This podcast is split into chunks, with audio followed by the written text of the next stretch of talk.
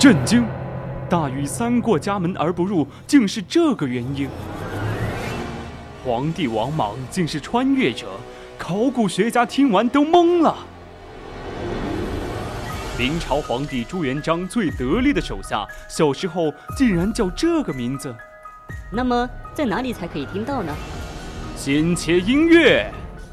最古老的名人资讯，最猎奇的古人八卦，古人社区，这是你没听过的全新版本。每周一晚九点，我们在百科探秘之古人社区等你。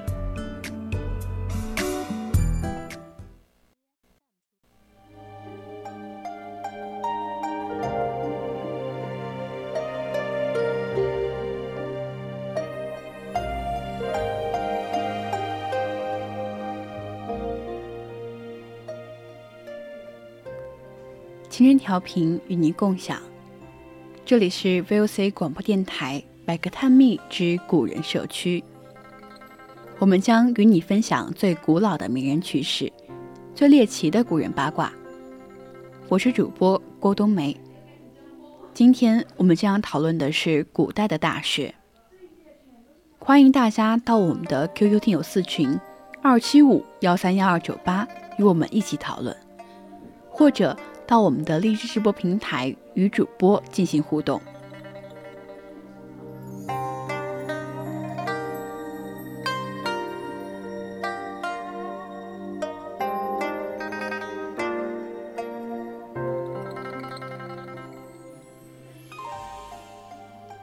两千多年前的中国，曾有一处高等学府，在这里，教育学术为一体。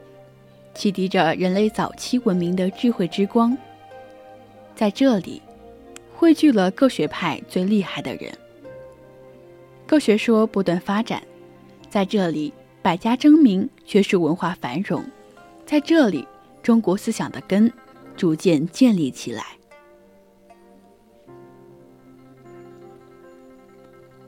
这座高等学府就建立在战国时期齐国都城。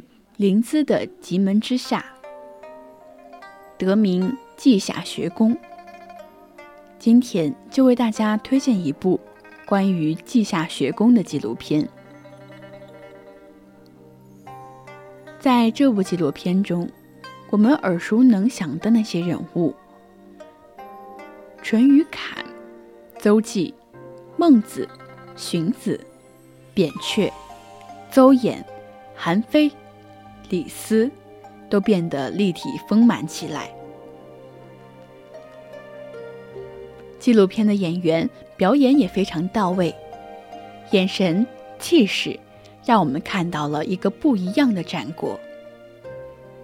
纪录片还采用演员文言文表演和专家白话文解读的方式，让我们在感受先秦风流的同时，也能理解。那个时代人们的思想，为什么是稷下学宫？稷下学宫是历史上第一所由官方举办、私家主持的特殊形式高等学府，大约存在了一百五十多年，基本上与田齐政权共存亡。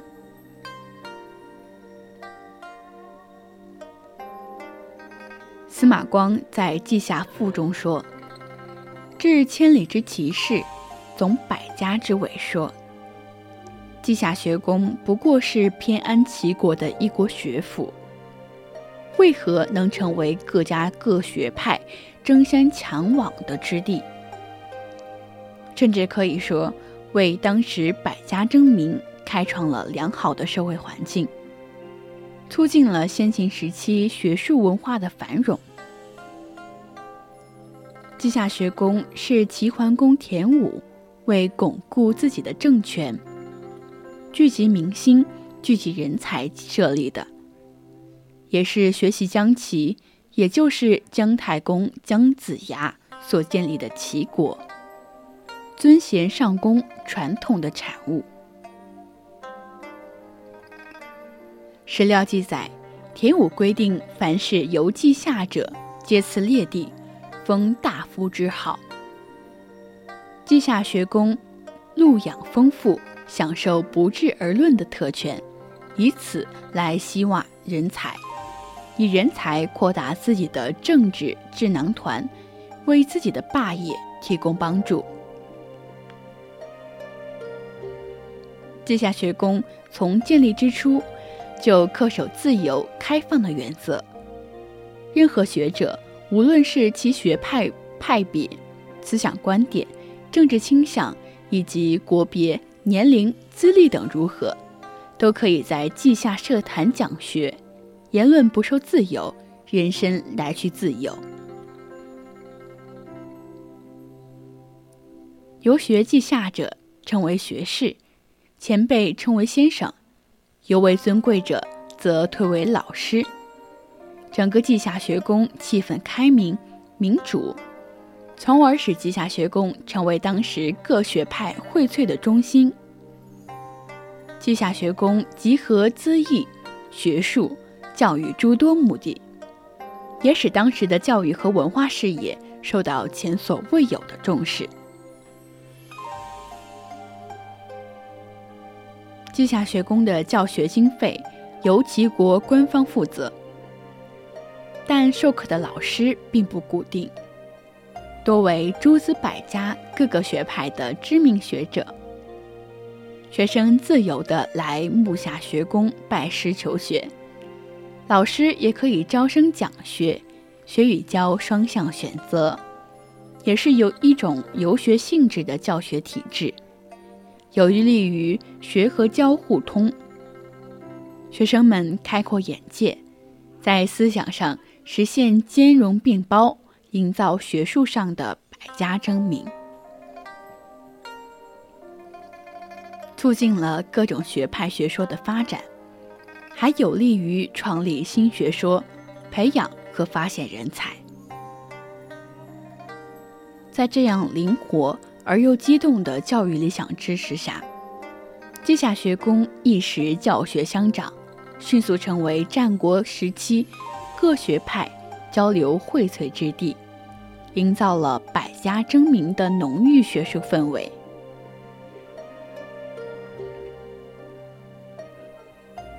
稷下学宫从学生的饮食起居、衣着服饰，到上课纪律、课后复习，以及学生的品德修养、尊敬师长等等方面，都做了详细的规定。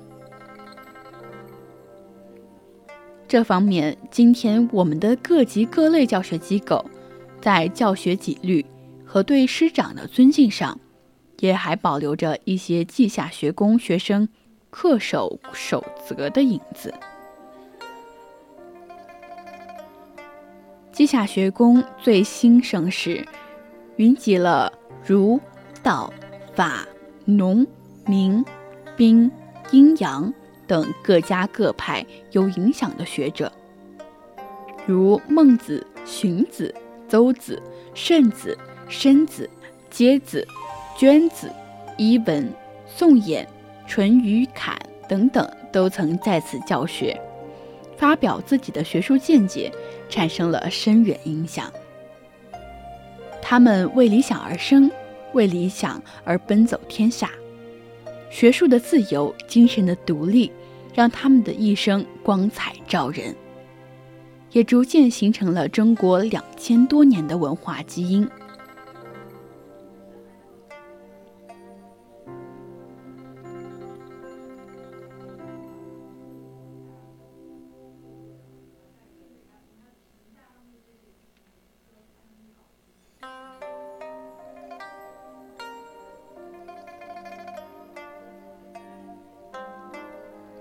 在众多的稷下先生中，最有名的当属曾经三次担任过学宫祭酒的荀子。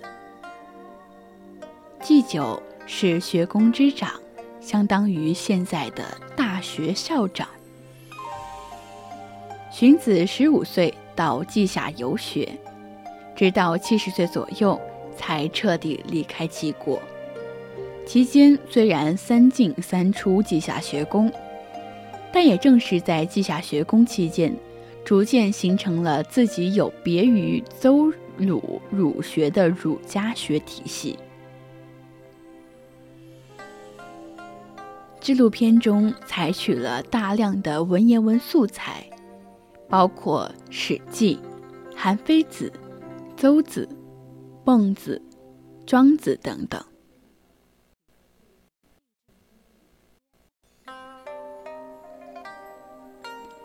实际上，纪录片采用的经典是出自西汉司马迁《史记·滑稽列传》中的记载。此鸟不飞则已，一飞冲天；不鸣则已，一鸣惊人。